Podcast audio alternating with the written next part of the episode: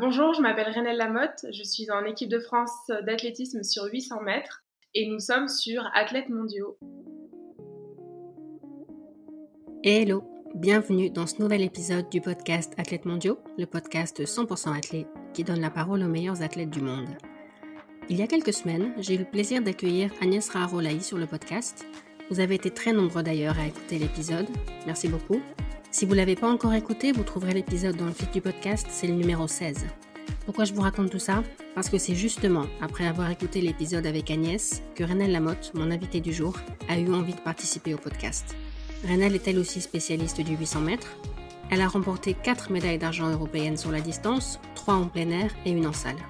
Dans cet épisode, Renelle nous parle évidemment de 800 mètres, mais aussi de l'importance du mental dans le sport de haut niveau et des difficultés qu'elle a rencontrées dans ce domaine. D'ailleurs, petit avertissement, si c'est un sujet sensible pour vous, Renal évoque à un moment les troubles du comportement alimentaire dont elle a souffert à une époque. Elle nous parle aussi notamment de son année 2022, qu'il l'a vu passer des larmes à Eugene, à l'euphorie à Munich. Merci Renel pour ton honnêteté et ta bonne humeur, et bonne écoute à tous. Salut Renel, bienvenue sur Athlète Mondiaux. Merci d'avoir accepté l'invitation. T'écoutes beaucoup de podcasts ou t'es tombé sur celui d'Agnès par hasard? Non, j'écoute beaucoup de podcasts rarement sur les, sur les athlètes parce que j'aime bien sortir du sport. Mais euh, Agnès, c'est, euh, bah déjà, c'est une course de 8 et j'aime bien voir aussi euh, comment les autres coureurs approchent cette discipline. Ça m'intéresse beaucoup. En fait, je suis passionnée de ma discipline, donc ça me faisait super plaisir d'entendre Agnès parler comme ça du 8, qui est une discipline qu'elle, découvre en fait. Oui. C'est drôle parce que certains athlètes adorent leur discipline et puis d'autres, on sent qu'ils vivent leur carrière à eux mais qui s'intéressent pas forcément à l'histoire de la discipline, à ce que font les autres, ils sont dans leur tunnel, mais toi, ça t'intéresse? Ouais, j'aime bien, mais moi, c'est plus l'aspect, euh, ce que je voulais entendre et ce que j'ai entendu, c'est, je sais pas, son, sa passion pour, euh, pour la discipline, comment son approche, comment elle l'a découverte, les moteurs, pourquoi elle court, c'est des choses qui m'intéressent beaucoup. Ok. On enregistre le 13 juin 2023. La semaine dernière, c'était la Diamond League de Paris, à laquelle tu as dû renoncer. Mm. Je voulais savoir déjà comment tu allais maintenant et si la décision avait été facile ou pas. Euh, bah, je vais beaucoup mieux. En fait, je me suis fait une entorse en stage. Donc, euh, moi, j'ai tout de suite compris que c'était une entorse assez embêtante parce que une douleur très vive. Et euh, c'était la sixième entorse sur cette cheville, à peu près. J'en ai fait beaucoup. Et, donc, j'ai dû quitter mon stage. Et, et, en plus, se blesser en avril, c'est le pire parce qu'on sait qu'on va pas pouvoir faire une saison habituelle, classique. Donc, ça a été très, très difficile pendant les semaines où je pouvais pas courir. Et là, j'ai repris l'entraînement il y a maintenant trois semaines, on va dire, mais je veux dire l'entraînement euh, du 800 mètres, parce qu'avant, il y a eu toute la réathlétisation. Donc, euh, je suis dans une période où je savoure ma chance de pouvoir euh, m'exprimer sur la piste. mais c'est vrai que ça reste très frustrant de, voir les autres courir. C'est très stressant aussi, parce que je suis tentée de regarder. C'est vrai que je regarde toutes les performances, j'adore ça. Mais il faut que moi, je reste concentrée sur ce que j'ai à faire euh, même si je suis pas euh, dans le timing des autres quoi. Donc euh, c'est très délicat comme période et d'ailleurs c'est pour ça que plusieurs fois j'ai repoussé ce podcast parce que j'avais besoin de, de, me concentrer sur moi et, sur ma prépa. Je comprends très bien. Mais la décision de ne pas aller à Paris, c'est ta décision, c'est en concertation avec ton coach? En fait, avec la blessure, moi ma priorité c'est de préparer les championnats du monde et d'arriver là-bas dans les meilleures conditions. Déjà, il faut que je me qualifie parce que maintenant le niveau sur 800 a augmenté en France. Mm. Mais euh, la priorité, c'est les championnats du monde. Et Paris, c'était génial, mais il fallait que. Enfin, je j'étais pas dans les clous en fait pour, euh, pour m'exprimer. Donc, je préfère bien me préparer et arriver en compète avec suffisamment d'armes pour que ça puisse m'apporter pour, euh, bah, pour la saison, pour les championnats du monde. Est-ce qu'il y a une époque où tu aurais fait le meeting quand même, quitte à risquer de ah bah, se blesser C'est ce que j'ai fait en 2019 quand je l'ai couru en 2019, c'était ma seule opportunité pour euh, me qualifier au championnat du monde, puisque j'avais pris du retard. C'était ma dernière chance. Donc j'y suis allée, sauf que j'étais pas assez prête. En plus, je suis partie trop vite. Enfin, j'ai fini euh, en civière hein, parce que j'avais pas le niveau pour me présenter euh, à cette compétition et encore moins pour des temps de passage qui, qui étaient à l'époque extrêmement rapides pour moi. Donc, je pense que si c'était à refaire, par exemple, j'aurais peut-être switché et j'aurais pas fait la saison parce que tous ces entraînements, le but c'est quand même d'aller chercher des très grosses performances. Et à, l'époque, j'y suis allée, mais euh, ouais, je, aujourd'hui, je, je comprends pas trop pourquoi j'ai fait ça parce que même euh, sur le plan physique, c'était c'était de la précipitation, c'était pas très. Enfin, maintenant, je suis plus dans un truc où je prends plus le temps et je fais plus attention à ma santé. Et euh, en gros, la perf découle de la santé. On va pas aller chercher la perf avant d'être en bonne santé, quoi. C'est Tu parles ouvertement de, de, ce que tu fais au point de vue psy, en, en, prépa mentale. Je suppose que ça aide aussi peut-être d'avoir une perspective différente, d'accepter de prendre son temps parce qu'on voit à long terme. Bah totalement. Euh, le, travail psy, ça m'a permis de, de pratiquer l'athlète comme moi, je... un athlète qui me correspond vraiment à moi et qui correspond pas à tous ces stéréotypes qu'on voit tout le temps. Et, euh, et ouais, ça m'a permis de, de, mieux comprendre mon corps, d'apprendre à m'écouter malgré la pression du milieu, malgré les échéances. Ça m'a vraiment appris à me recentrer sur moi et aussi à supporter cette pression qui est quand même constante. Et aussi, ça m'a appris à pouvoir m'exprimer dans n'importe quel contexte euh, et situation stressante, parce que c'est vrai que parfois, euh, avec la pression, le stress, on peut passer complètement à côté. Aujourd'hui, je sais que ma tête est suffisamment solide parce que j'ai énormément travaillé pour faire une performance qui est à la hauteur de ce que je fais tous les jours à l'entraînement. Enfin, plus ou moins à la hauteur. Il y a quelques jours sur Instagram, quelqu'un te demandait la différence entre travail psy et prépa mental. Est-ce que tu peux rappeler la différence pour les gens qui n'auraient pas vu ta story? Alors, euh, sur le travail psy, je travaille vraiment sur, euh, sur moi, sur euh, qui je suis, comment je fonctionne, quelles ont été mes blessures dans mon passé, pourquoi. Ça, ça me permet de prévenir justement des. Par exemple, je sais que sur certains points, il y a des points qui sont très sensibles chez moi. Bah, je sais que si je m'y expose, je me mets en danger, mais je m'expose à, à, des souffrances. Donc, apprendre à, comprendre comment on fonctionne. Et en fait, la personne qu'on est euh, bah, sur euh, la piste, même si c'est de la performance, c'est la même personne qui est en. Donc, euh, je travaille beaucoup sur, sur mes moteurs, enfin, oui, sur, sur moi, sur qui je suis. Donc, c'est très profond et, c'est très, aujourd'hui, c'est vraiment très fin, très précis. C'est pas du tout la caricature qu'on imagine du travail psy où je balance mes, mes problèmes. Non, là, c'est pas ça. C'est que c'est d'ailleurs plus ma psychologue qui parle que moi dans les séances. Euh, ouais, on a travaillé sur plein plein de choses là-dessus, très personnelles. Et euh, en fait, la prépa mentale, c'est vraiment des outils qui m'aident, par exemple, euh, du travail de visualisation. quand j'étais blessée, je faisais du travail de visualisation, mais ça va pas. c'est pas un travail qui est censé entrer dans, dans, mon intimité, dans mes émotions. Enfin, enfin, on peut travailler les émotions, mais en gros, ça rentre pas dans mon cerveau, quoi. Enfin, c'est vraiment des, des, méthodes de respiration pour, euh, pour rendre la, par exemple, pour rendre le stress plus supportable. On va travailler sur la respiration, des choses comme ça, mais c'est vraiment différent. Par exemple, pour, pour, moi, le préparateur mental doit pas rentrer dans l'intimité de l'athlète parce que c'est trop fragile, en fait.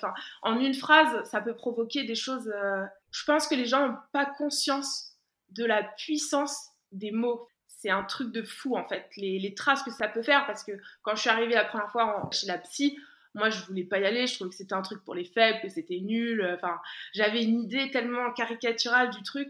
Enfin voilà. Je sais pas si je pars un peu dans tous les sens, hein, mais. C'est très bien, continue. et toi, tu fais les deux, le travail psy et la prépa mentale avec la même personne? Euh, non, non, non. Bah, j'ai fait un peu de prépa mentale avec ma psychologue, et, euh, mais on fait beaucoup de travail psy parce que j'adore euh, travailler avec ma psy. Mais euh, là, je travaille aussi avec une autre prépa mentale. Et on fait en ce moment essentiellement du travail de visualisation, cohérence cardiaque, travail de respiration, ces choses-là, euh, pour, euh, pour, que je puisse supporter un peu mieux physiquement le, stress et, aussi ne pas perdre de temps dans tout ce qui est technique de course. Quand j'étais blessée, j'ai fait beaucoup de visualisation sur ma technique.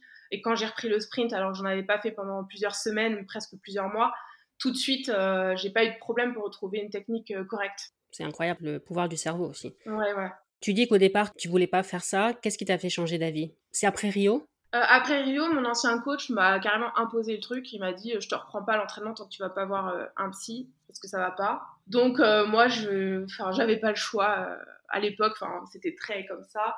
Euh, donc, très carré, je veux dire. Donc, euh, on m'a, je suis allée chez la psy et en fait, euh, j'ai eu un déclic de malade, quoi. Enfin, je saurais pas l'expliquer, mais ça m'a, c'était pas du tout ce que j'avais imaginé du travail psy.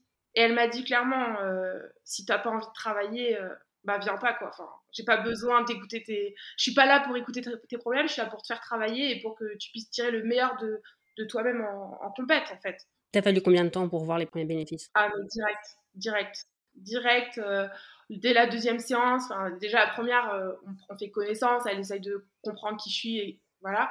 Et dès les premières séances, par exemple, quand je suis arrivée, moi j'avais euh, des problèmes de poids, et tout de suite elle a compris d'où ça venait, pourquoi, on a travaillé ces questions-là, et puis j'avais pris 15 kilos, quoi. et j'ai perdu ce poids-là sans faire de régime ou quoi que ce soit, juste, en débloquant ce qui était dans ma tête. Mais c'est parce que ça a marché avec elle. Tu aurais peut-être pu avoir besoin de chercher quelqu'un d'autre. Oui, aussi, je pense que le feeling, c'est important avec un psychologue. Mais euh, j'ai tout de suite senti son niveau de compétence. J'ai senti que. Enfin, j'ai déjà vu d'autres. J'avais vu une autre psy avant et j'ai trouvé que ça ça matchait pas. Je me sentais pas challengée. Là, j'ai senti tout de suite qu'elle allait mener vers l'excellence et vers euh, quelque chose que je connaissais pas. Euh, et puis, il y, a juste à voir avec qui elle travaille. Enfin, euh, la psy que je vois, c'est celle de Teddy Riner, c'est pas un, secret, hein, tout le monde le sait. Myriam Salmi Myriam Salmi, et c'est enfin, juste comment elle parle, comment on sent les compétences qu'elle a. Et puis, je veux dire, c'est pas, du, pas du vent, je veux dire, euh, c'est quelqu'un qui a fait des, plus, je crois que plus de 18 années d'études. Enfin, c'est un monstre en psychologie, et, mais ça, je l'ai senti tout de suite, donc euh, j'ai eu envie de, travailler avec elle. Est-ce que tu peux revenir sur Rio, sur pourquoi ça allait pas? Bah, je peux pas trop rentrer dans les détails, mais c'était un état de mal-être général. Une, je courais à l'époque euh, plus euh, pour mon entraîneur que pour moi-même parce que voilà, c'est un mode de leadership dans, l'entraînement qui était euh, très paternaliste, ouais, je courais vraiment pour mon coach plus que pour moi. Et en fait, j'étais blessée aux Jeux Olympiques à, à Rio. C'était une blessure que je traînais depuis plusieurs semaines. Je me rappelle du jour où je m'étais blessée, d'ailleurs, c'était juste en préparant les championnats de France élite, qui était je sais pas, je crois que c'était euh, deux mois avant les Jeux. Donc pendant deux mois, je supportais cette douleur qui était de plus en plus vive parce que j'avais peur de priver mon entraîneur des Jeux Olympiques. Et moi aussi, je voulais aussi vivre les Jeux Olympiques. J'ai quand même réussi à faire vice-championne d'Europe avec cette fissure sous le pied. Mais arrivé aux Jeux avec la pression, c'était mes premiers Jeux, il n'y a rien qui ressemble aux Jeux Olympiques. Et euh, j'avais tellement mis tout, enfin, j'avais tout fait, entre guillemets, bien. Alors, bien euh, dans le stéréotype de l'athlète pro. Je veux dire, euh, j'étais pas sortie pendant des mois et des mois, j'étais hyper carrée et tout. Enfin, je faisais tout bien. Et arrivé au jeu, la pression, cette blessure que j'arrivais plus à cacher, qui était, enfin, je la, je la cachais, hein, mais vraiment, euh, le coach savait pas à quel point j'avais mal. Il savait rien du tout? Non. Je veux dire, je me cachais pour partir m'échauffer et tout. Hein. Je voulais pas lui dire que j'avais mal. Et donc, toute cette pression, je suis arrivée sur la ligne de départ, j'avais la flemme. Vraiment, je me suis dit, j'ai la flemme à ce moment-là, je ressentais que de la peur. Et euh, mon corps, il a dit stop, quoi. Donc j'ai fait une course moisie, pourrie. Et là, ça a été. Euh, j'ai pris conscience déjà de l'ampleur des jeux. Parce que j'avais pas pris conscience que c'était un, truc de fou comme ça, en fait. Je veux dire, euh, je suis rentrée dans ma. Moi, j'avais raté ma course. Le coach, bon, on va pas parler du coach parce qu'il était vraiment pas content. Je suis rentrée dans ma chambre d'hôtel et je me suis sentie seule au monde parce que j'ai allumé mon téléphone, j'ai vu des, maillots imprimés à mon nom en Guadeloupe, euh, j'ai vu tous les potes de maternelle qui j'avais pas, qui m'écrivaient, enfin c'était un truc de fou. J'ai vu que tout le monde était derrière moi, en fait, j'avais pas pris conscience. Et donc là, ça a été vraiment euh, extrêmement difficile. Après, euh, j'ai pété les plombs, franchement. Je, me suis dit, voilà, tu t'es privé de tout. Et là, je me suis dit, j'ai trois semaines, parce que à l'époque, j'avais que trois semaines de repos entre chaque saison n'est pas énorme. Et je me suis dit, j'ai trois semaines, je vais faire la night tous les soirs. Et j'ai fait soirée tous les soirs. Je, je, sortais tous les soirs. Et donc là, sachant que je me privais énormément sur le plan alimentaire, j'avais déjà des, des, troubles des comportements alimentaires. Alors là, j'ai gonflé en fait. mon corps est en cinq semaines, j'ai pris plus de 10 kilos et après, j'arrêtais pas de l'en prendre. Enfin, je, ne pouvais plus contrôler quoi. Tu as dit aussi dans une interview que tu t'étais sentie abandonnée après Rio. Ouais, ben c'est sûr que, enfin, après, là, aujourd'hui, je passe à autre chose. Euh, je suis avec un nouveau coach, euh, je suis bien où je suis. Et c'est vrai que je me suis sentie très seule à ce moment-là. Autant j'avais vu que dans les bons moments, euh, c'était génial. Et là, je me suis sentie vraiment, ouais, je, vraiment nulle en fait. Mais pas que dans les yeux du coach, vraiment partout autour en fait. C'est là que j'ai pris conscience que, je sais pas, il y avait un truc un peu malsain peut-être avec la perf c'est euh, très. Euh, moi, je suis un peu, j'étais un peu dans le monde des bisounours. Je, je kiffais ma vie et tout. Je kiffais le. Ouais, on voit un aspect du sport qui est quand même euh, moins cool. À ce moment-là, tu attachais aussi ton identité à ce que tu faisais sur la piste. Donc, si tu te plantais, entre guillemets, tu considérais que tu valais rien. Exactement. Mais je pense aussi que au départ, je suis pas quelqu'un. Avant d'avoir fait le travail psy, avant d'avoir rencontré ma psychologue, j'étais quelqu'un qui manquait cruellement de confiance en soi j'avais vraiment, mais vraiment pas confiance en moi. Et le sport, ça m'a permis bah, de me dire que je pouvais valoir quelque chose parce que j'étais pas bonne à l'école. Je me sentais toujours à côté de la plaque, toujours différente des autres. On me disait tout le temps que j'étais débile parce que j'ai un mode de, je suis un peu zinzin et que j'ai un mode de réflexion peut-être parfois pas comme tout le monde ou j'en sais rien. Enfin, enfin moi, je, me sentais toujours à côté de la plaque. Et le fait de faire un chrono et de progresser tout le temps, bah, ça me ça me, et d'aller toujours plus loin, de me fixer des objectifs et d'y arriver, et ben ça m'a, ouais, ça m'a donné confiance en moi. Sauf que quand ça va pas, c'est les Jeux Olympiques, d'ailleurs là où ça s'est mal passé, bah c'est là que tout s'effondre en fait, parce que toute cette confiance superficielle, elle disparaît, et après c'est banqueroute quoi, c'est catastrophe. À Rio, sur place, il y avait des gens pour t'aider? Bah, le staff médical a été quand même super sympa, mais euh, il y a Renaud Lavillenie, je m'en rappellerai toujours, qui euh, c'est le, il y a deux personnes qui ont été deux athlètes de l'équipe qui qui m'ont pris dans leurs bras et qui m'ont dit tu vas y arriver. Enfin, Renaud il m'a dit des trucs que j'oublierai jamais. Enfin, c'est un champion euh, extraordinaire et je me rappelle qu'il m'avait prise dans ses bras et il m'avait dit ouais, je sais que tu vas y arriver. Enfin, lâche pas le truc, c'est les premiers, c'est comme ça. Et euh, Mam, un coureur de 400 euh, du 4x4, il m'avait dit euh, T'es trop moche quand tu pleures. Mais c'est une petite blague, mais c'était c'était hyper affectueux. Il m'avait pris dans ses bras. Enfin, c'était vraiment des moments qui, qui m'ont marqué parce que pendant les Jeux Olympiques, c'est vrai que tout le monde pense à sa performance et, et je comprends que ce soit pas le rôle de, des autres athlètes de, de venir me consoler. Hein.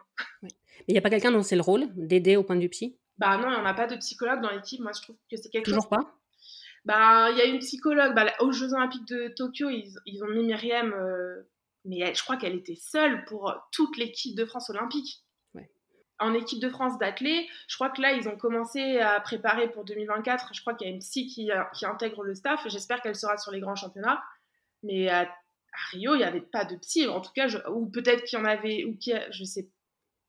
Ah, je travaillais pas encore avec Myriam. Donc, euh, je pense qu'elle était déjà là parce que je crois que c'était Teddy Renard qui avait financé pour qu'elle vienne. Enfin, de, enfin, je sais plus ce qui s'était passé, mais il n'y avait pas de cellule psychologique dans le village olympique, je crois pas.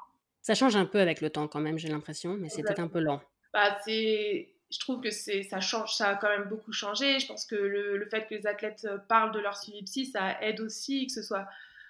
Je répète tellement que c'est pas juste quand on a des problèmes, c'est vraiment optimiser la performance. Et euh, heureusement que oui, il y a des athlètes qui en parlent ça fait du bien, mais bon, euh, c'est vrai que si, les psys pouvaient faire partie des, vraiment intégrantes des staffs, ça permettrait tellement de choses euh, de, au niveau des performances, je pense que ça, ça peut vraiment aider.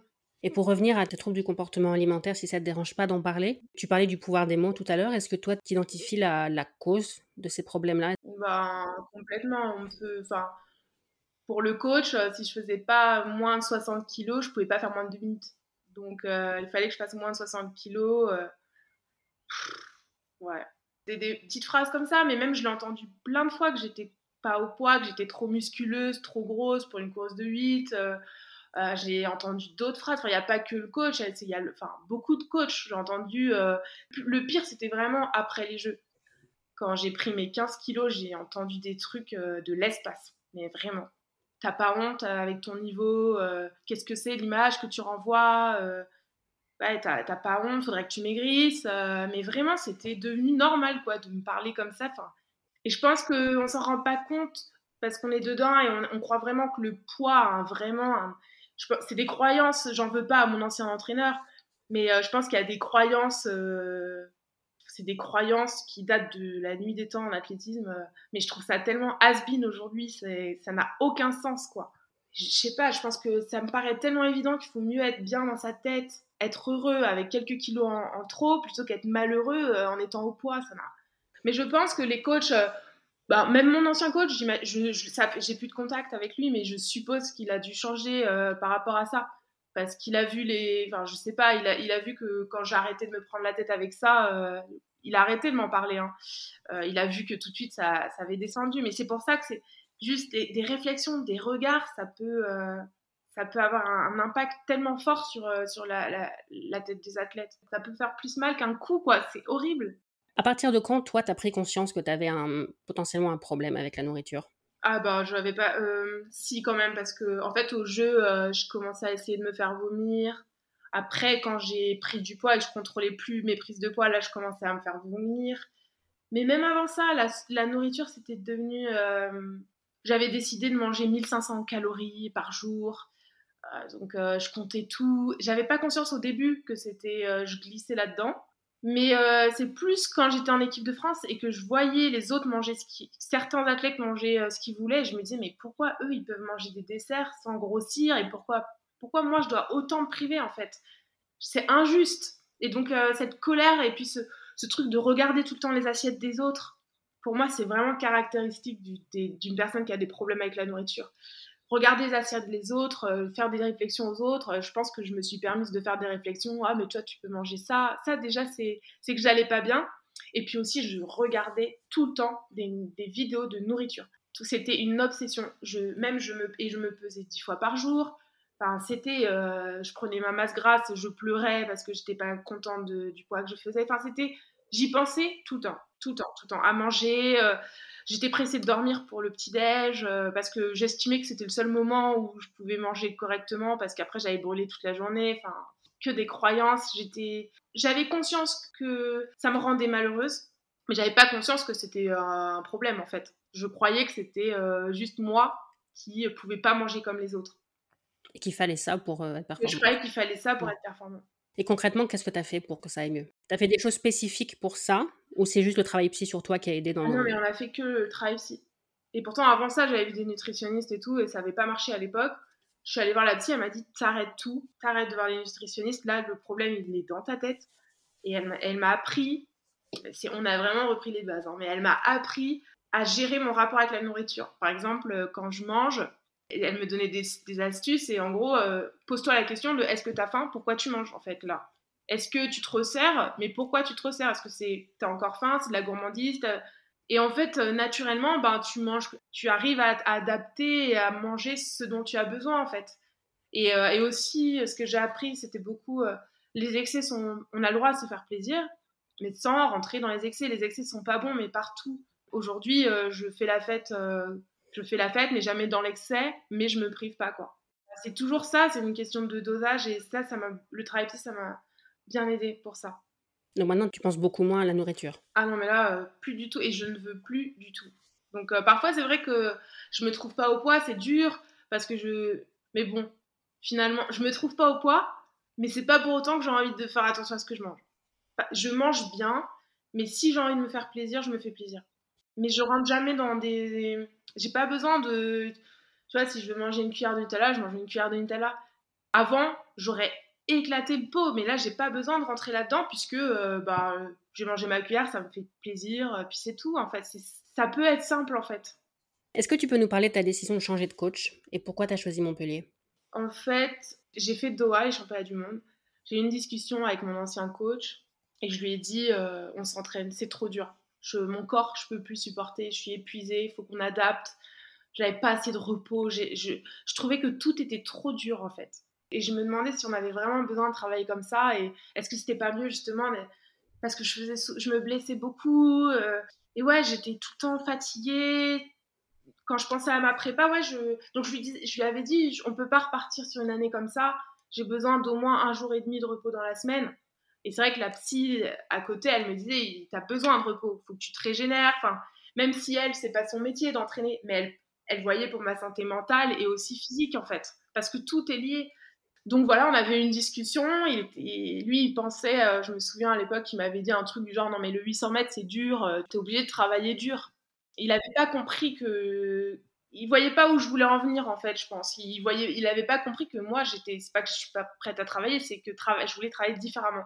Donc, euh, je, prends, je prendre des vacances. Et là, j'avais le droit de prendre autant de vacances que je voulais, sachant que j'avais raté mes Enfin, j'avais pas raté mes championnats du monde, mais j'avais pas pu bien les préparer parce que j'avais été blessée avant. Mais euh, donc, je prends que deux semaines de vacances tellement je suis dans la culpabilité en fait. Parce que j'ai fait une mauvaise séance, une, mauvaise saison. Pour moi, je méritais pas les vacances. Donc, au bout de deux semaines, j'appelle le coach et je lui dis Je veux rentrer, je veux reprendre l'entraînement progressivement, mais voilà, on peut reprendre en douceur sans forcément. Voilà je reprends l'entraînement, je me blesse. Dix jours après la reprise. Et là, je discute avec quelqu'un euh, qui est proche du coach à l'époque. Et il me dit, mais une phrase, mais toute bête, il me dit, pourquoi tu, pourquoi pars pas? Ça fait longtemps qu'on te voit malheureuse, en fait. Ça se voit que tu t'épanouis pas comme au début. Enfin, pourquoi tu pars pas? Et je me suis dit, bah, c'est vrai ça. Et ça m'a bouleversée parce que euh, ça m'a bouleversée en fait parce que je me suis dit, euh, bah, carrément en fait, c'est vrai, pourquoi je partirais pas? Et là, euh, ça explosion dans ma tête euh, parce que j'ai compris que je pouvais plus en fait euh, avec ces méthodes d'entraînement, je pouvais plus donc il fallait que je parte maintenant. à l'époque, j'avais tellement peur de mal faire les choses avec le coach que bah, j'ai décidé de, de lui annoncer que je partais avant de trouver vraiment une structure. Donc, parce que je savais quoi qu'il arrive que ça marcherait plus, que je pouvais plus. Donc voilà, je lui ai dit que j'ai pas pu le voir d'ailleurs de, vive voix parce qu'il a refusé à l'époque. Il m'a dit on n'a plus rien à se dire et euh, je l'ai plus jamais revu. Donc euh, voilà. Et je suis partie à Montpellier parce que, euh, parce que pour moi, Pierre-Ambroise Boss, c'est quelqu'un qui m'a marqué dans le sens où c'est quelqu'un d'extrêmement talentueux, mais c'est surtout son approche de l'athlète. Il a toujours mis en avant ses plaisirs, il a toujours c'est quelqu'un qui a une certaine joie de vivre et ça collait bien avec, avec Bruno. Je voyais que quand même, quand je les ai vus ensemble, je sais pas, je voyais qu'il il pratiquait un athlète qui me donnait envie en tout cas. Donc j'ai pas réfléchi longtemps. À l'INSEP, euh, Philippe Dupont voulait pas me prendre parce qu'il avait déjà Pierre-Ambroise Boss. Enfin voilà, j'ai pas. Après, ils étaient ok pour faire un entraînement à quatre coachs pour que je reste à Paris, enfin une collab entre coachs. Et je me suis dit non, il faut que je quitte tout. Donc euh, j'ai pris mes affaires, j'ai déménagé, dit à mon ex de l'époque, euh, je pars. Et en deux semaines de temps, j'avais déménagé à Montpellier. Il faut savoir que c'était moins de six, c'était six mois avant les Jeux Olympiques. Et on savait pas qu'il allait avoir le Covid. Donc, euh, c'était quand même une prise de risque euh, terrible. Mais pour moi, j'avais plus le choix. Et puis, même si je loupais les Jeux de Tokyo, ben, je sais pas, il fallait que je bouge quelque chose, il fallait que ça, ça bouge. T'as deux coachs maintenant? Euh, Non. Alors, je suis descendue pour deux coachs. Et finalement, j'en ai gardé qu'un. Je suis restée avec Bruno. Ok. J'avais lu quelque part qu'à une époque, tu avais peur de moins t'entraîner parce que tu pensais que tu avais besoin de t'entraîner pour euh, réussir parce que tu n'avais pas de talent. C'est toujours le cas? Ouais, bah, je, suis arrivée à Montpellier, j'avais vraiment la sensation qu'il fallait que je travaille beaucoup et l'entraînement était tellement plus light. Et je me disais, mais j'en fais pas assez, c'est pas possible. Et là aussi, j'ai travaillé avec ma psychologue pour faire confiance à des nouvelles méthodes. Tu es parti, c'est derrière toi. Ce que tu as connu du sport de niveau, c'est derrière toi. Tu vas découvrir quelque chose de nouveau, donc il faut lâcher prise. J'ai eu beaucoup de mal à le faire. Mais euh, en fait, euh, ça a mis plus de temps pour euh, retrouver un, très bon niveau parce que voilà, c'était beaucoup plus light. Donc. Enfin, Bruno, mon, entraîneur actuel, il construit vraiment, il fait super attention. Enfin voilà, il faut pas trop en faire, faire de la qualité. et, voilà, il, fait confiance au temps et à ce qu'il fait, ce qu'il construit. Et, et, ça m'a fait, ouais, ça j'ai eu la sensation par contre de me régénérer, quoi. C'était un truc de fou quand j'y repense, ça m'a, j'avais besoin de ça. Mais avant, tu disais que tu t'entraînais, tu, voulais t'entraîner moins. Mm.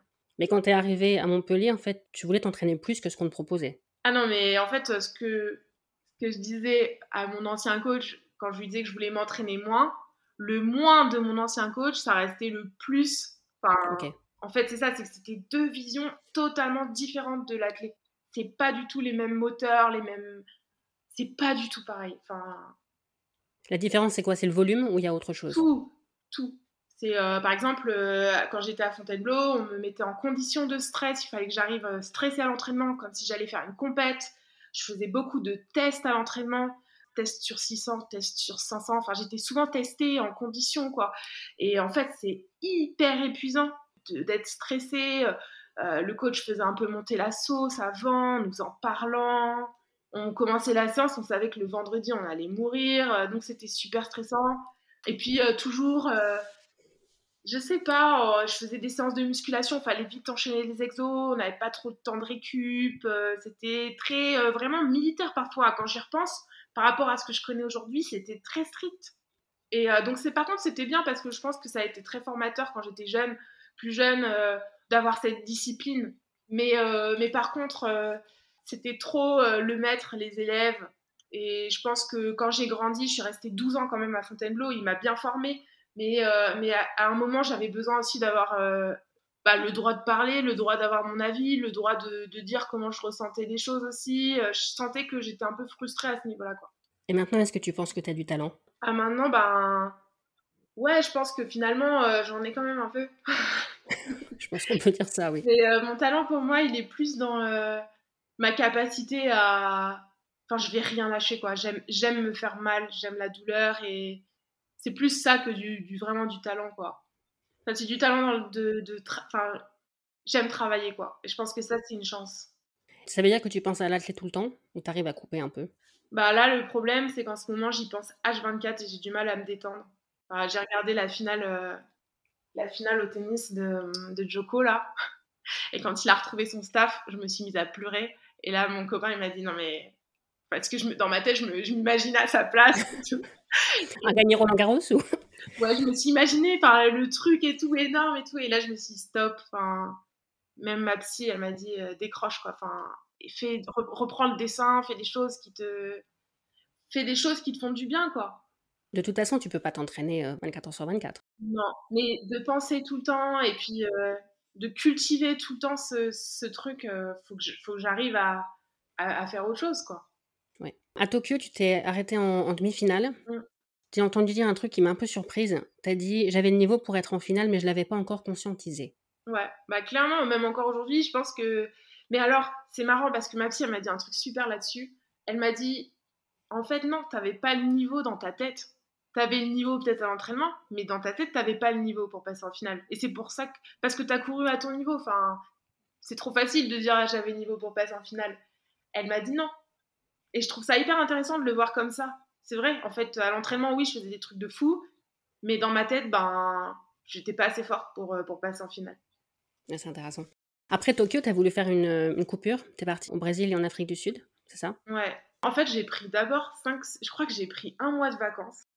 Et puis, euh, j'étais mal, quoi. Enfin, je sais pas, j'avais pas pris, j'étais pas bien pendant mes vacances parce que j'avais raté les jeux. Enfin, pas j'avais raté, mais j'avais quand même pas fait ce que. C'était pas, c'était pas mauvais, c'était pas bien, c'était mou, quoi. Enfin, c'était, euh, voilà, c'était pas les jeux de mes rêves, quoi. Mais bon, c'était pas si mal. Et ouais, j'arrivais pas à digérer. Puis après, j'ai repris l'entraînement et je me sentais pas bien à l'entraînement, j'avais pas trop envie. Et puis, je me suis fait une entorse en rassemblement avec l'armée euh, parce que je suis soutenue par le bataillon de Joinville depuis 2016. Euh, et on a fait un footing, euh, ma cheville est partie. Et là, je C'est toujours la même cheville? Toujours la même cheville, voilà, c'est cette cheville, cheville gauche. Et je me fais un arrachement osseux, donc c'est assez grave quand même. Euh, donc là, maintenant, j'ai plus de ligament sur cette. Euh, enfin, le ligament, il, a disparu. Et là, je me dis, mais stop, en fait.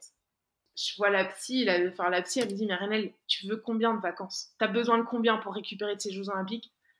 Et j'étais en mode je peux pas vous le dire euh, je peux pas vous dire combien j'ai temps c'est ça n'existe pas dans mon sport ce, genre de vacances quoi. Et elle me dit dis-le. Et donc je lui dis j'ai besoin de deux mois minimum. Je sens que là j'ai besoin de deux mois coupés quoi. Elle me dit bah je vais appeler, on va voir je vais appeler Bruno on va voir ensemble tous les trois.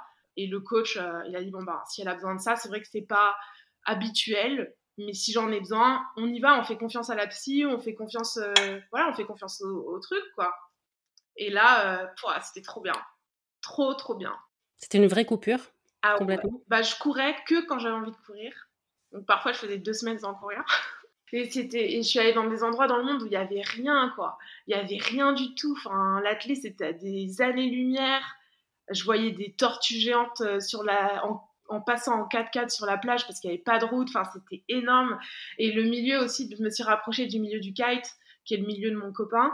Et euh, c'est du sport, mais c'est tous les bons côtés du sport. C'est l'entraide, c'est le respect, c'est hyper peace et tout. Enfin, ça m'a vraiment apporté quelque chose de vivre la compétition avec eux. C'est tout le monde autour de, enfin tout le monde autour de l'eau qui se réjouit pour les tricks des autres. Il n'y a pas de mauvais esprit quoi. Limite, c'est un peu la honte euh, d'avoir un mauvais, d'avoir un peu l'esprit de compète. Ils ont l'esprit de compète, mais quand t'es pas fair play, c'est un peu la honte en fait. Et je me rends compte que dans l'athlé, euh, euh, c'est presque un peu normal de pas être hyper hyper euh, fair play. Enfin, c'est pas surprenant dans la clé de voir des gens qui se réjouissent pas pour les perfs des autres, quoi. C'est euh, et, donc ouais, c'était hyper intéressant de, de, voir cet aspect du sport que, que j'adore. Et du coup, c'est vrai que j'aime beaucoup. J'ai toujours beaucoup aimé les sports extrêmes. Quand j'étais à Fontainebleau, j'avais une bande de copains qui faisaient du vélo en descente. J'ai toujours admiré ce, ce, ce côté cool en fait du sport. Et quand tu es retourné à l'entraînement, tu avais envie Cette pause t'a redonné envie ou tu t'es dit, oh, finalement, je resterai bien en vacances plus longtemps? Non, j'étais trop contente. Même à la fin, j'ai dit, c'est bon, c'est le moment de rentrer, j'ai envie de m'entraîner. J'étais trop contente de retrouver le groupe d'entraînement. C'était cool, quoi. Tout était top. Donc là, on était début 2022 ou fin 2021 euh, Je suis rentrée le 8 décembre 2021. Ok. Donc après, la saison suivante, c'était les mondiaux à Eugene. Hum. Là, tu es sortie en demi-finale aussi. Tu avais le Covid, en fait, tu l'as su après coup. Horrible. Il y a aussi eu l'histoire des chaussures avec une polémique. Euh, non, il n'y a pas. En fait, euh, j'avais un peu mal à l'ischio toute la saison l'année dernière, mais bon, euh, c'était une inflammation, donc j'arrivais à la gérer. Et en fait, je connaissais bien mes chaussures et j'avais choisi d'utiliser les carbones uniquement en compétition. J'avais fait quelques séances test avant, mais je voulais les garder pour la compète. Donc à Eugene, déjà en courant les séries, je me sens pas bien. Et je dis, je gagne, mais je dis au coach, il y a un truc qui va pas. Je me sens lourde, je sais pas, il y a un truc qui va pas, je me sens pas bien, quoi. Mais on est tellement dans la compète, on se rend pas compte. Le lendemain, je reçois un message du coach qui me dit, euh, je pourrais pas être là parce que j'ai le Covid. Je suis en isolement. Et moi, je me sens pas bien.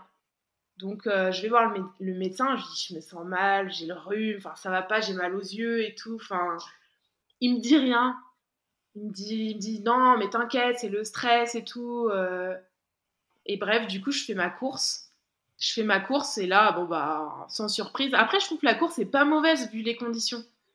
Et donc, je sors de la course et là, euh, mais je comprends pas en fait. Moi, j'avais pas compris que j'étais malade. Enfin, j'étais enrhumée, on m'a donné une pastille à la menthe et puis c'est tout, quoi.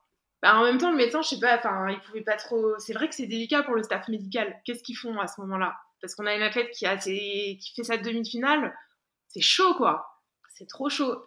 Du coup, ouais, je, je cours. Et puis là, je, donc, euh, je sais pas, je, je, croise, euh, je sais je croise, un, je croise un athlète et je dis, ouais, je sais pas, c'est mes points, qu'est-ce qui se passe? Enfin, Je savais plus où j'étais, en fait. Donc j'arrive, je vois Nelson Montfort et je me dis, donc à ce moment-là, j'avais tellement de mauvaises sensations dans les jambes, je me suis dit que c'était les pointes. Et donc là, euh, voilà, donc là je dis mon truc euh, en mode euh, c'est peut-être les pointes. Et là, il y a un média qui s'appelle Runix qui repartage et puis qui tire un peu. Enfin, je sais pas, ils ont, ils ont, j'ai pas trop aimé ce post parce que ça me fait passer clairement pour une abrutie. Donc ils ont, ils ont repris mes propos. Et euh, enfin voilà, ils ont ouvert les guillemets au bon moment, fermé les guillemets au bon moment, et je passe vraiment pour l'abruti qui dit, euh, bah, qui dit qu'elle a raté sa, course à, cause de ses baskets quoi. Et donc là j'ai reçu une vague de haine, mais euh, mais c'était pas mes abonnés, c'était euh, des abonnés de, de ce média-là, et j'ai reçu une vague de méchanceté, de moquerie, et ça m'a touchée. Mais moi ce qui m'a touchée c'est que le média partage ça en fait. Je me dis, en plus c'est des gens qui connaissent l'athlète, c'est des gens qui aiment l'athlétisme tout pour le buzz, tout pour la fame. Et euh, c'est ça qui m'a plus touchée. En fait, je me suis dit, mais c'est une blague, quoi. C'est méchant, en fait. Bref, j'ai fait ma vie. J'ai pris 10 jours d'arrêt total parce que j'étais trop fatiguée. Et la psy aussi m'a aidée. Et les médecins m'ont dit. Enfin, je me suis fait tester en rentrant en France, quand même, par prévention. Et en fait, effectivement, j'avais le Covid.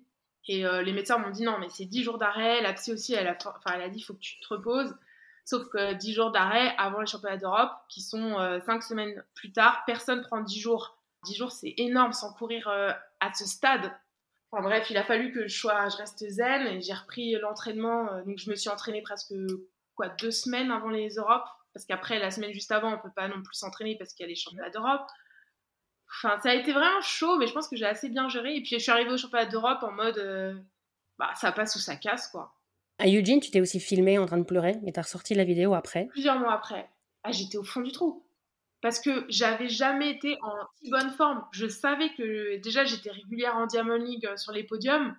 Et je savais que j'avais du feu en moi dans les jambes qui demandaient qu'à sortir. Et au, pile au moment, là, c'était trop. Et je me suis dit, je vais filmer ça, sachant que enfin, j'étais tellement au fond, je me suis dit, là, je peux pas aller, je peux pas tomber plus bas, donc je vais me filmer je l'ai faite pour moi la vidéo, pour me rappeler que ça peut pas être pire que ça. Et après, je me suis dit que c'était intéressant en fait. Parce que derrière, euh, je fais cette médaille au championnat d'Europe. Et, le, et je me suis dit, en fait, il faut jamais rien lâcher, quoi. C'est encore une leçon. Et je me suis dit, bon, bah, c'est un peu la honte, clairement, d'avoir fait cette vidéo. Mais si ça peut euh, montrer aux gens ce qu'il y a vraiment derrière, parce que j'ai trouvé aussi que, et je l'ai dit au championnat d'Europe, je disais aux médias, je disais, mais c'est tellement de travail déjà juste pour se présenter en grand championnat. Et, en fait, tu fais une course pourrie, les gens vont te traiter comme si tu étais nul, alors qu'en fait, derrière, c'est du travail, c'est monstrueux, quoi. je trouvais ça triste et je l'ai dit, euh, je, leur ai dit, bon, bah là, je passe en finale. Il y en a qui vont être éliminés, mais on n'oublie pas qu'ils sont pas nuls, quoi. C'est clair. Et est-ce que cette médaille à Munich, tu l'as savourée encore plus, ah sachant qu'elle arrivait après Eugene? Ouais, ouais, vraiment là, euh, j'étais trop contente pour moi, pour le coach, pour ma team, tous les gens qui m'ont supporté, même les gens, qui m'ont témoigné du soutien, même après Eugene, parce qu'il n'y a pas eu que des, commentaires euh, méchants, il y a aussi des gens qui m'ont dit accroche-toi, et j'ai eu envie de la vivre pleinement, parce que, euh, Avant, je pense que j'étais plus dans le contrôle au niveau des médias parce que voilà, je sais pas, parce que je renvoyais pas que mon image, je renvoyais aussi celle de mon ancien coach. Donc je pense que je me maîtrisais plus. Et là, j'étais en mode non, mais c'est mon moment, c'est pour moi. Ok, j'ai tout un staff derrière moi, j'ai envie de vivre mon truc en fait. Je me rappelle que même, euh, je sais pas, j'ai pété les plombs à la télé. Enfin. oui, je me souviens de certaines, certaines interviews. Non, mais je trouve que ça fait du bien en fait. T'as le droit d'être contente d'être médaille européenne, c'est normal. Ouais, après, c'est vrai que ça reste une. Euh, ça reste qu'une médaille, entre guillemets, d'argent. J'ai pas gagné, mais pour moi, j'avais tout gagné. Enfin, j'étais trop fière du, par, du chemin qu'on avait réussi à parcourir. C'est ta troisième médaille européenne d'argent À l'extérieur, ouais, j'en ai une aussi d'argent en salle. Mais celle-là, elle est plus belle que les autres. Ah ouais, pour plein de choses en fait. Pour, euh, pour moi, elle symbolise déjà euh, bah, tous les choix que j'ai faits. Ça n'a pas été simple de quitter Fontainebleau du jour au lendemain. J'ai dû partir, prendre des risques, euh, quitter tous mes amis, quitter ma famille, accepter. Voilà, j'ai pas aujourd'hui mes potes. avant, j'avais toujours des plans pour faire des soirées et tout. Bah, là, c'est plus difficile de reconstruire, de tout reconstruire. Donc euh, ça, et puis euh, pour moi, c'était ouais, beau aussi pour mon entraîneur qui m'a super bien accueilli, qui, qui me permet aussi de, de faire l'athlète. Enfin, mon, entraîneur actuel, je trouve qu'il voilà, les mots qu'il utilisait et tout, enfin, il me permet vraiment de faire un athlète qui me correspond à 100%. Il veut vraiment que je m'exprime pour lui. Euh, il me dit toujours que je suis une artiste et que ton 800 mètres, tu peins ta toile, tu fais ce que tu veux en fait. Il n'y a pas de plan de course, je te donne pas de consignes, tu fais juste ce que tu sais faire, ce que tu sens, ce que tu ressens. Donc, euh, en fait, j'avais juste envie, de, après ma médaille, de, bah, de m'exprimer comme, euh, comme je le ressentais, quoi. Pas tricher, pas, pas faire un truc euh, bah, bien, propre, lisse. Non, j'avais envie de kiffer, quoi. Avec le temps, avec ces nouvelles médailles, tu te sens un peu plus légitime ou toujours pas? Ou est-ce que ça suffit pas, les médailles européennes? Non, pour moi, ma parole aura du poids le jour où j'accepterai de, ouais, de me mettre plus en avant le jour où bah, je ferai une médaille, quoi. médaille mondiale, pour moi, c'est. Ouais, ça me permettrait de, de dire des choses et d'avoir. Euh, et vraiment de montrer aux gens que c'est possible. Pour moi, c'est bien au niveau européen, mais c'est pas, c'est pas ce que, c'est pas ce que j'aimerais. Enfin, c'est pas mon rêve de carrière. J'ai pas atteint mes objectifs. C'est pas, c'est pas ça. Mais en parlant de rêve de carrière, tu as dit dans une autre interview que ton papa voulait faire du sport de haut niveau, qu'il a pas pu. Non. Est-ce que tu as l'impression que tu veux aussi faire ça pour lui? Pour qu'il puisse vivre ça par procuration? Non, pas du tout, parce que j'ai pas de très bon rapport avec. Euh, j'ai pas eu de très bon rapport avec mon père, donc. Euh, c'est, j'ai vraiment isolé. C'est pour moi en fait. C'est. En fait, mon moteur, c'est de me dire comment tu peux, enfin vraiment toucher du doigt l'excellence pure en fait. C'est ça pour moi. Faire partie des meilleurs mondiales, du top 3, mais même gagner pour moi, c'est. Pour l'instant, j'ai jamais gagné, à part les championnats de France. Et si championnat d'Europe Espoir, mais gagner, je sais pas, qu'est-ce que ça fait d'être toi? Comme je vois, je pense, Kevin Meyer, c'est quelqu'un qui m'inspire beaucoup aussi, mais qu'est-ce que ça fait d'être sur le toit du monde en fait? Juste une fois, moi je demande pas. C'est vrai que la régularité, ça, ça fait les grands champions, mais juste une fois, sentir le truc quoi. Et tu penses le matin quand tu te lèves? Non, mais j'y pense tout le temps.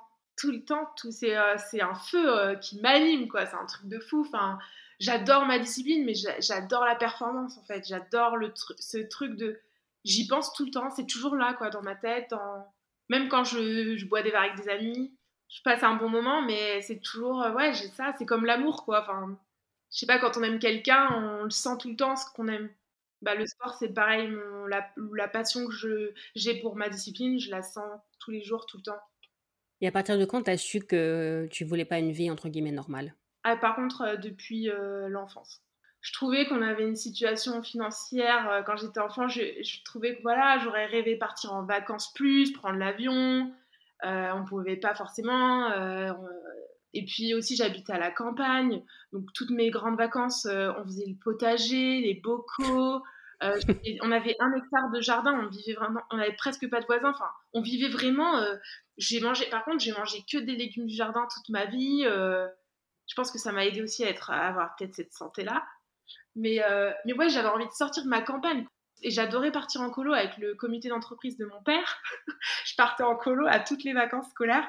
Et en fait, je voyais d'autres gens qui habitaient dans les villes, je voyais leur vie, Et, je me suis dit, c'est ça que je veux, je veux être stimulée euh, tout le temps. On n'avait rien, quoi. On était vraiment à la campagne, il n'y a rien à faire à la campagne. Enfin, il y a plein de choses à faire, mais ça dans le thème de la campagne, quoi. Et du coup, quand j'ai le prof de PES, il m'a donné une opportunité, il m'a dit il y a un test sport-études. Je connaissais rien à l'athlé, je j'en faisais pas vraiment, enfin, j'avais pas du tout pris de ouais, je faisais pas d'athlé. Donc, enfin, j'en faisais occasionnellement une fois par mois quand mon père voulait bien me déposer parce que c'était à 30 minutes de voiture. Enfin, et, et, là, donc, je décide de passer les tests en sport-études et, et j'ai été acceptée. Mais c'est pas venu tout de suite l'envie de faire du haut niveau. Enfin, j'ai mis un an avant de, un, ou deux ans quoi, avant de comprendre vraiment ce qui était la clé. Donc c'est lui qui, était le premier à avoir ton potentiel, le prof de PS C'est mon prof de PS du collège, Stéphane Duval, il s'appelle. Et lui, il croyait déjà plus que n'importe qui. Hein. Il a toujours cru en moi dès le début.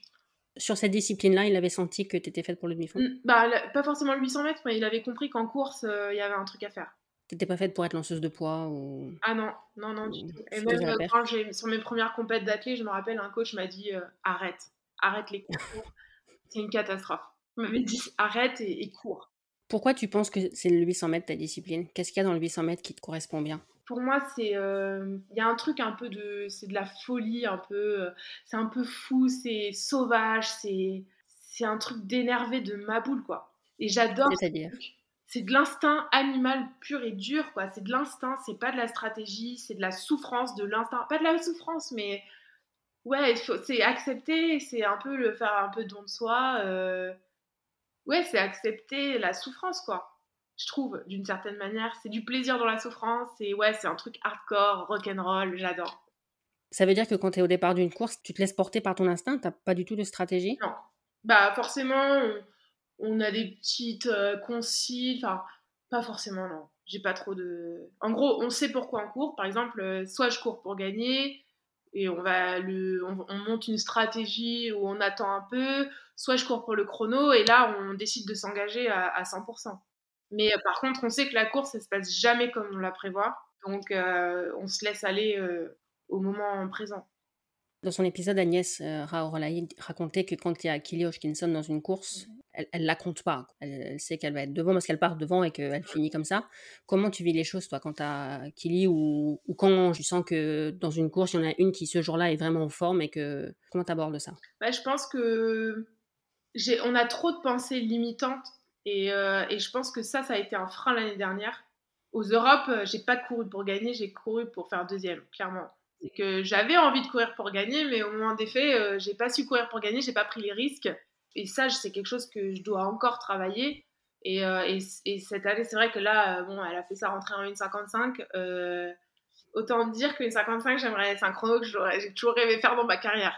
Donc, moi, j'essaye de, de, travailler sur moi pour pas me fixer de limites voilà, je, cours pour être devant et on voit ce qui se passe, quoi. Je travaille pour faire partie des meilleurs, mais moi, je, je suis pas dans un truc où euh, je pense pas à un nom en particulier. Je pense à être devant, en fait. Par exemple, j'ai pas de pensée en mode, ah, je veux pas qu'elle me double, je veux pas qu'elle me batte. Moi, je veux juste être euh, aller chercher devant, en fait.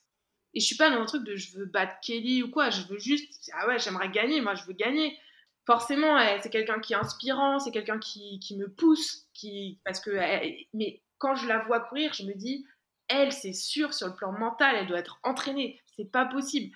Enfin, ou sinon, c'est un extraterrestre. Mais psychologiquement, quand on la voit sur la ligne, elle est bien ancrée dans le sol, c'est quelqu'un qui est serein, en tout cas qui dégage cette sérénité. On sent que ça vient pas de nulle part. Enfin, pour moi, quand je la vois, j'ai l'impression qu'elle travaille sur le plan psy, en tout cas. Ça peut pas être déstabilisant de voir quelqu'un aussi serein au départ d'une course? Non, parce que moi, je suis. Alors, si, ça peut. Mais aujourd'hui, j'ai assez travaillé euh, pour être. Euh, mes peurs, elles viennent de moi maintenant. Hein. Je ne prends pas les peurs de l'extérieur, sinon je m'en sortirais pas. Avant, c'est ce que je faisais. Hein. Mais euh, le travail psy, ça m'a énormément aidé à me recentrer sur moi.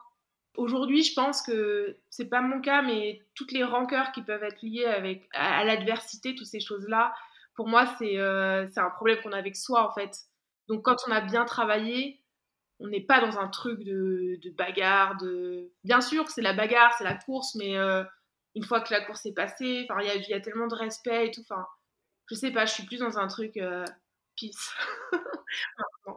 c'est pas ta discipline, mais j'avais été marquée quand Faith Kipiegon a battu le record du monde du 15 de voir la réaction de toutes les autres filles qui ont vraiment l'air super contentes pour elle. Et ça m'a surprise en fait. Ben, en fait, euh, je trouve que c'est pas encore en France, c'est quelque chose qu'on n'a pas assez en fait. Mais c'est quelque chose à l'international, se réjouir pour les autres, c'est quelque chose que je que j'ai découvert encore plus ces dernières années parce que là aujourd'hui, l'année dernière, on a choisi de faire beaucoup de Diamond League et d'être euh, beaucoup avec parmi les meilleurs mondiales. Et finalement, ça crée forcément un peu de lien Même si on est adversaire, bah, on est contente de courir ensemble. Là, je, suis, je, vais être contente de retrouver mes adversaires. Et, et donc, ouais, moi, j'ai trouvé ça super beau. Et puis, les filles aussi, elles sont contentes d'avoir eu la chance de vivre ça dans leur course. C'est historique, quoi. Est-ce que toi, en meeting, si tu dois partager de la chambre avec quelqu'un, tu partages avec une concurrente ou tu préfères être avec quelqu'un d'une autre discipline? Bah, c'est quand même plus facile. J'ai jamais été avec une concurrente. Ok. D'autres disciplines, c'est cool. Euh, je me rappelle que là, l'été dernier, j'étais avec une Italienne qui faisait 4H. On s'est super bien entendu, c'était génial. Euh. Ouais, j'aime bien être avec Mélina Robert-Michon, avec qui je m'entends très bien. C'est quelqu'un que. Bah, c'est juste euh, classe d'être en chambre avec Mélina. Parfois, je, travaille pour des compètes et c'est moi qui donne les chambres. J'ai remarqué que souvent, les garçons, ils aiment bien être avec des concurrents parce qu'ils se connaissent. Donc souvent, ils me disent, ah bah n'importe qui, mais quelqu'un de ma discipline. Alors que les filles, elles me disent souvent, n'importe qui, mais pas ma discipline. Ben, alors moi, par contre, euh, une adversaire française, ça me dérangerait pas du tout. Mais en fait, je dis ça si j'ai déjà fait avec Justine Fédronic en équipe de France. On était au championnat d'Europe ensemble et on était en chambre ensemble. Et ça s'est très bien passé. Ok. Est-ce que le fait d'avoir travaillé le côté psy, ça te permet aussi de prendre plus de risques pendant les courses? Si ça joue des coudes ou. Je pense. Plus m'affirmer, prendre des risques et me faire confiance. Bien sûr, ouais, ça c'est sûr. Le fait de ne pas courir en couloir, c'est aussi une, un état d'esprit différent. Ouais, bah c'est ça aussi. Moi j'avais peur, hein, sincèrement. Euh, on me reprochait souvent de courir à l'extérieur, mais parce que j'avais peur des autres et parce que j'osais pas prendre ma place et je me sentais pas légitime. Je me disais, bah j'ai toujours admiré quand même euh, tout ce milieu de la diamonique, les athlètes, les performances, mes adversaires. Du coup, euh, parfois c'est vrai que j'ai eu du mal à me dire que, que je faisais partie de ce monde en fait. Tellement c'est énorme quoi. Même quand j'ai regardé Paris à la télé, j'étais en mode, mais c'est énorme, j'arrive pas à me dire que je, fais, je cours là. Enfin, c'est fou quand même, non? Donc, ouais, donc j'ai du mal, euh, ouais, cette question de légitimité, mais tout ça, c'est de la confiance en soi, en fait, aussi. Hein. Parce que j'ai le même problème dans, dans, la vie de tous les jours. Mais il n'y a pas eu une époque où tu as refusé la Diamond League à Paris quand c'était au Stade de France? Trop peur, de, trop impressionné, trop peur. J'avais une opportunité. Euh, j'ai regardé devant ma télé et j'ai pleuré. j'ai pleuré parce que tout le monde avait couru trop vite et que j'étais en forme mais que j'étais trop nulle de pas avoir de pas avoir le bah j'ai peur quoi. Parce que c'était au Stade de France aussi? Ah ouais, le Stade de France, c'est un truc ça ça me stresse complet. Et puis en plus de courir en France, moi je je suis plus à l'aise de courir, à l'étranger quand personne ne me connaît. Tu sais qu'il y a un, événement qui se prépare l'année prochaine au Stade de France et qu'il y a quelques, quelques personnes qui vont te regarder, a priori. Ouais. Comment tu bah, vis ça? Je travaille euh, beaucoup là-dessus. Hein, euh je travaille avec ma psychologue, euh, on ne parle pas du stade de Paris, mais c'est vrai qu'on me prépare, euh, j'augmente le rythme de mes séances pour me préparer euh, au mieux pour Paris. Donc t'appréhendes un peu? Ou t'as hâte? Ah, J'ai peur parfois. Ah. J'ai peur, je le prends un peu parfois comme un cadeau empoisonné. C'est extraordinaire, mais ça va être, pour moi, ça va être vraiment dur. Bah là, en plus, c'est marrant, on parle de moi, c'est un podcast et tout, mais malgré ça, je suis quelqu'un quand même. je suis pas à l'aise en fait avec la foule j'aime pas spécialement me montrer en fait. C'est vrai que sur Instagram, je raconte. En fait, j'aime Instagram parce que je peux raconter ce que je veux, comme je veux, être moi-même. Mais je suis pas dans la représentation de ce qui brille et tout. Enfin, je suis pas. Quand je suis contente à Munich, je suis pas en mode ah j'ai gagné, regardez-moi. Je suis plus en mode euh, c'est mon bonheur, c'est mon petit bonheur. Je suis contente de le partager. Euh, bah d'ailleurs, j'étais contente de le partager sur mes réseaux à moi parce que c'est un peu mon petit cocon. Mais c'est vrai que je suis pas en mode euh, en fait, j'ai peur de mal faire quand je cours en France. J'ai peur de décevoir et c'est plus ça plutôt que de me dire oh, génial tous ces gens qui viennent pour moi, ça me ça me gonfle mon ego, c'est trop cool. Non, je suis pas du tout dans ce rythme. Est-ce que tu lis ce que les médias disent de toi? En fait, ça, je lis, ouais, je lis parfois, parfois non. Si c'est trop long, je lis pas. Par exemple, là, le podcast, je sais que je ne peux pas réécouter euh, ce que je vais dire. Bah, s'écouter soi-même, de toute façon, c'est un peu bizarre. Moi, je suis un peu obligée parce que je vais faire le montage, mais c'est pas non plus un truc que j'adore, de me réécouter moi. Mais, mais tu vas pas apprendre grand-chose de toute façon si tu réécoutes l'épisode. mais non, mais j'imagine que là, c'est juste la conversation telle que tu l'as vécue, mais un, un, article écrit par un journaliste, il y a peut-être aussi l'opinion du journaliste, ce qu'il projette sur toi. En fait, j'aime pas trop passer dans les médias parce que euh, déjà, je trouve pas ça très intéressant parce que je suis obligée d'avoir un discours euh, bah, lisse. Je peux pas dire vraiment le fond de mon ressenti. Et encore, je trouve que je suis assez franche. Enfin, je dis ce que je pense, je suis sincère dans ce que je dis, mais euh, je me limite parce que je sais que c'est moi qui vais le payer en fait, quoi que je fasse. et c'est ça que je trouve dommage, c'est que comme on n'a pas cette bienveillance dans les médias, dans tous les médias en tout cas, et surtout les journaux, l'équipe et tout, euh, c'est clair que l'équipe c'est pas les bisounours quoi. Si, si je fais une contre-perf euh, là euh, ou si s'ils estiment que je cours mal je vais recevoir quoi. Mais je trouve ça dommage du coup parce que quand on parle on a peur de parler. On a peur de, de dire les choses comme on les ressent vraiment j'ai eu euh, Manuela Montebrun sur le podcast qui disait qu'un championnat, elle avait tellement peur de pleurer qu'elle a fait de l'humour au micro de Nelson Montfort. Et en fait, l'humour n'a pas été compris comme de l'humour. Elle s'était pas qualifiée pour la finale et elle a dit Moi, je vais prendre des photos pendant la finale. Mais évidemment que c'était de l'humour parce qu'elle, elle avait qu'une seule envie, c'était de pleurer, mais elle voulait pas pleurer. Mm. C'est pas un exercice facile. En plus, on, te donne la parole comme ça juste après, potentiellement une déception. Alors, comment tu te sens et t'es pas trop déçu? Ben, Alors que tu as peut-être juste envie d'aller te cacher et pleurer dans ton coin. Ouais. Mais il y a un exercice qui est encore plus difficile, je trouve. C'est la conférence de presse avant le championnat. Et parce que là, il y a tous les médias qui se réunissent pour poser des questions. Et en plus, c'est des questions qu'on n'a pas envie de. Enfin, je veux dire, euh, c'est dur euh, de parler de sa course avant qu'elle n'arrive, euh, de parler de ses objectifs sans annoncer, parce que les Français aiment pas trop attendre qu'on veuille gagner ou qu'on veuille voilà. Enfin, c'est, enfin, je suis désolée de dire ça, mais c'est chiant quoi. Je veux dire, en demi-finale des Europes, je dis que je veux gagner, ok, il y a Kelly qui est incroyable devant, mais à Nelson Montfort, son réflexe, c'est de me dire, bah, vous voulez gagner. Ah bon, vous voulez gagner. Bah ouais, et je lui ai dit, je lui ai dit, bah de toute façon, si je pars pas pour gagner, c'est un coup à faire cinquième. Et je lui ai répondu ça, vraiment. Mais c'est dommage, quoi. Ouais, il a pas répondu à un truc genre, ok, c'est surprenant, mais go, toute la France est avec toi, tu mm. peux le faire. C'est dommage. Pourquoi tout le temps remettre en question la, parole des athlètes euh, Enfin, si on a des rêves et, même si c'est trop ambitieux, ce, enfin, qui a dit que c'était trop ambitieux? Je vois Amandine Brossier, elle a dit euh, qu'elle voulait faire des médailles aux Europes, et elle avait raison. Enfin, ça s'est pas passé, mais pourquoi en fait? Pourquoi limiter les gens? Je comprends pas ça. C'est dommage. Oui, parce qu'on va arriver à un moment où les gens vont peut-être avoir l'ambition, mais ils vont avoir peur de le dire. Et c'est dommage. Et ben, je trouve ça tellement dommage. Parce que c'est mon cas, hein. j'ai des, des, grands objectifs, mais c'est vrai que j'ai peur, de les... peur de le dire parfois. C'est peut-être différent dans d'autres pays, mais c'est vrai qu'en France, c'est un peu comme ça. Est-ce que un de tes objectifs, c'est aussi, tu vas trouver la question bizarre, mais d'avoir moins d'expression faciale quand tu cours? Parce que je t'avais entendu dire quelque part que je pense que c'est ton coach qui pense que ça te coûte de l'énergie. C'est sûr. Mais j'ai tellement progressé là-dessus. Je veux dire, euh, avant, ça partait vraiment en grimace totale. Là, ça part en grimace plus maîtrisée. Mais c'est vrai qu'il faudrait que j'arrive à trouver du relâchement parce que quand je crispe, quand, quand je me crispe, crispe, crispe. quand je me crispe au niveau de mon visage, bah, c'est les bras, qui, c'est le haut du corps qui. Donc euh, tout, ça m'empêche de respirer, ça m'empêche de, de, faire des, des, bonnes fins de course. Est-ce que ton objectif pour 2023, c'est toujours le record de France? J'avais vu que tu avais un thème par année. C'est toujours ça. C'est vrai que maintenant, avec la blessure à la cheville, euh, ça peut repousser, mais euh, je m'entraîne en tout cas toujours pour ça. Et puis si c'est pas là, bah, ce sera l'année prochaine, j'espère voilà, en tout cas, je, même si ça n'arrivait pas, je vais tout donner pour, euh, pour aller le plus vite possible, quoi. Juste pour donner les références, toi, ton record, c'est 1,57,84, c'est ça?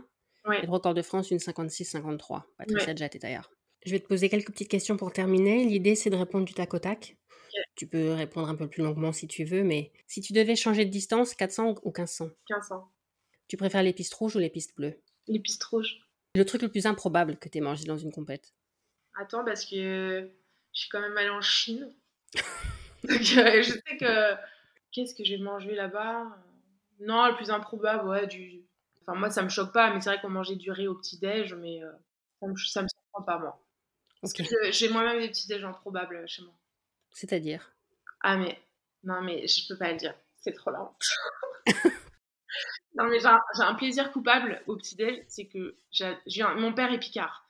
Donc, euh, je prends du maroilles, je me fais une fondre du maroilles au petit-déj au micro-ondes et je le mange avec du pain et du café. J'adore. Et tu sais que je suis née à Dunkerque, donc euh, c'est certainement pas moi qui vais me moquer du maroilles. Je valide, c'est pas du tout plaisir coupable, je valide. Moi, je mange pas ça moi le matin, mais c'est pas comme dans le film, on mange pas tous du maroilles au petit-déj, mais, je valide. J'ai vu que t'adorais les chansons des années 90-2000. Ouais. Qu'est-ce qu'il y a dans ta playlist? Euh, En ce moment, j'ai du. Euh, j'écoute beaucoup du Darude, c'est de l'électro en fait. Scooter. Euh, enfin ouais, j'écoute pas mal d'électro euh, des années 90-2000 quoi. Et t'écoutes quand? À l'entraînement? Tout le temps. À l'entraînement, quand je vais à l'entraînement. Euh, bon après chez, ouais. après chez moi j'ai aussi des temps calmes. J'ai écouté plus Tracy Chapman que j'adore. j'écoute, en fait j'écoute tout. Est-ce que maintenant tu connais les paroles de la Marseillaise? Non.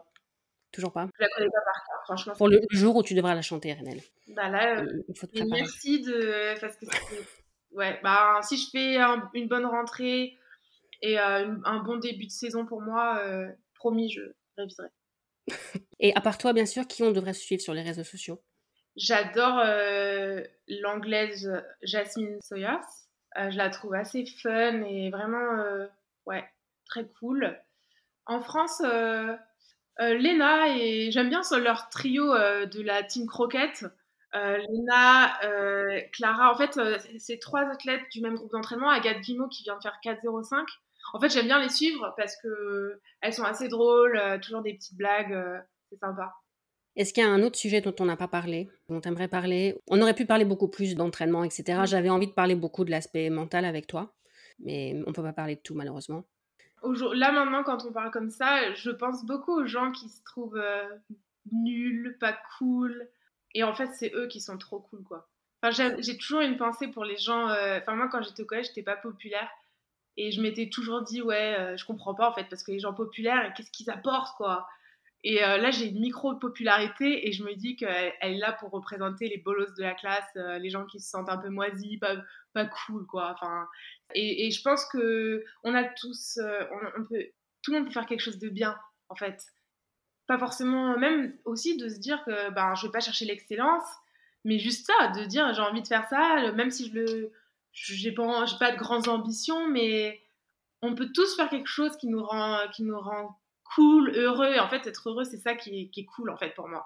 J'ai l'impression qu'il y a beaucoup de gens qui réussissent maintenant, qui sont d'anciens enfants, qui étaient les vilains petits canards, entre guillemets, et qui ça leur a peut-être donné justement le, la niaque, l'envie, le... Ouais, possible. Je sais pas. Après, j'étais pas une grosse victime non plus. On m'appelait victime au collège. On m'appelait Vic. Mais je sais pas si j'étais une vraie victime. Enfin, je me suis moi jamais considérée comme une victime. Peut-être qu'on me considérait comme une victime, mais moi j'avais conscience que je voulais pas être cool en fait. J'ai jamais voulu être cool.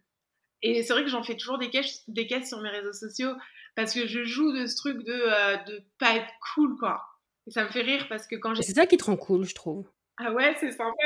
Ça me fait rire parce que quand j'étais à Paris euh, avec mon ex, qui vivait dans un milieu de la musique où tout le monde était vraiment stylé et tout, j'étais toujours à côté de la plaque, quoi. Et là, je me suis rendu compte que j'étais vraiment pas cool. Donc moi, je pense vraiment, ouais, sur mes réseaux, les gens qui me suivent, c'est que des gens comme moi, en fait, je pense. Des gens Ils sont nombreux, ils sont nombreux. Ouais, mais du coup, ça, ça fédère aussi vachement d'être euh, entre gens euh, qui se trouvent pas cool. Ben, il y a un super. Enfin, vraiment, je... c'est génial. Je peux pas toujours répondre, mais euh, à tout le monde. Mais quand même, euh, quotidiennement, je peux échanger avec, avec les, les gens qui me soutiennent, qui me suivent. Et, et j'espère ouais, qu'on s'apporte. ils Les gens qui me suivent m'apportent beaucoup et j'espère que je leur apporte aussi. Quoi. Je vais te poser la question que je pose à tout le monde. Le podcast s'appelle Athlète mondiaux parce que ce que j'aime le plus dans l'athlète, c'est son côté universel. Ouais. Qu'est-ce que toi t'aimes le plus dans l'athlète? Pour moi, la clé, il n'y a pas meilleur moyen d'aller chercher ses limites en fait. C'est pour moi, c'est vraiment un- une opportunité d'aller puiser au fond de ses tripes, au fond de son âme, d'aller vraiment euh, d'aller chercher euh, le maximum. Je dis pas forcément le meilleur, mais ouais, le maximum de nous-mêmes. Donc, qu'est-ce que tu dirais à un enfant qui a de grands rêves, qui te voit à la télé, qui a envie de faire comme toi? Tu peux y arriver. Alors là, euh, mais par contre, euh, faut travailler, mais tu peux y arriver et continue de rêver. Et si toi, tu as ce rêve en toi, n'écoute pas ceux qui te diront que tu n'y arriveras pas parce que il y en a plein, il y en aura plein autour de toi. Mais ouais, écoute la voix, écoute ce que tu as, ce que as en toi. Il y, a aussi plein de sportifs qui font du sport, mais qui ont peut-être euh, pas cette voix-là. Enfin, il faut toujours écouter son. On a tous un- une voix en nous qui nous dit euh, ça j'aime bien, ça j'aime pas. Bah, faut l'écouter en fait. Est-ce que tu veux ajouter quelque chose? Ouais, bah pour. euh, Non, mais parce que là, on pense à ceux, aux enfants qui ont des rêves. Mais je pense aux enfants qui n'ont pas pour rêve de faire de- du haut niveau. Ne le fais pas, en fait. C'est ça aussi. C'est qu'il y a beaucoup de gens qu'on pousse, des enfants qu'on pousse à la performance, qu'on pousse à l'excellence. Mais si au fond d'eux, ils n'ont pas envie de le faire, ne le faites pas parce que ça, ça va vous rendre malheureux, quoi. Fais juste ce qui te rend heureux. C'est tout. C'est difficile quand on est un enfant et qu'on a le coach qui te dit mais t'as du potentiel, tu peux faire de grandes choses, ou les parents qui... Ouais. C'est ouais. super dur. Et moi, justement, les parents euh, questionner les, les jeunes sur euh, qu'est-ce que, est-ce que vraiment ça, pourquoi tu fais ça? Est-ce que, pourquoi, enfin, Parce qu'en plus, souvent, ça génère, je pense, de la frustration pour certains parents, mais c'est tellement dommage de. Je sais pas, il y a tellement de choses euh, qui peuvent rendre heureux quelqu'un. Donc, euh, ouais, si le bonheur, il n'est pas là, il euh, faut pas le faire. Bon, Marinelle, je te remercie pour ton temps. Merci à toi. C'est peut-être un épisode un peu différent dans le sens où on n'a pas donné de conseils d'entraînement, on n'a pas. Mais tu vois, je pense quand même que même si on avait parlé de performance, je t'aurais dit les mêmes choses parce que pour moi, ce qui compte dans l'entraînement, c'est les tripes que tu mets en fait. Tu peux faire 50 000 répètes si au fond de toi, tu sais pas pourquoi tu les fais et tu n'as pas ce feu qui t'anime, tu en feras rien en fait. Tu vois, c'est ça qui. Moi, par exemple, là, pour je vais reprendre euh, cet été les compètes. Ma seule crainte, c'est est-ce que je vais avoir ce feu-là dans la course qui va me faire me dépasser? Parce que je sais que le travail, je vais le faire. Aller chercher de la haute perf, c'est aller chercher au plus profond de soi. Merci à toi. Merci. Toutes les bonnes choses ont une fin, c'est la fin de cet épisode. Merci Renelle d'avoir accepté mon invitation et merci à vous d'avoir écouté l'épisode jusqu'au bout. Si vous découvrez le podcast avec cet épisode, n'oubliez pas de vous abonner pour ne pas manquer les prochains et dites-moi sur les réseaux sociaux ce que vous avez pensé de cet épisode. Si vous souhaitez soutenir le podcast, vous trouverez un lien dans les notes de l'épisode. Merci et à la semaine prochaine.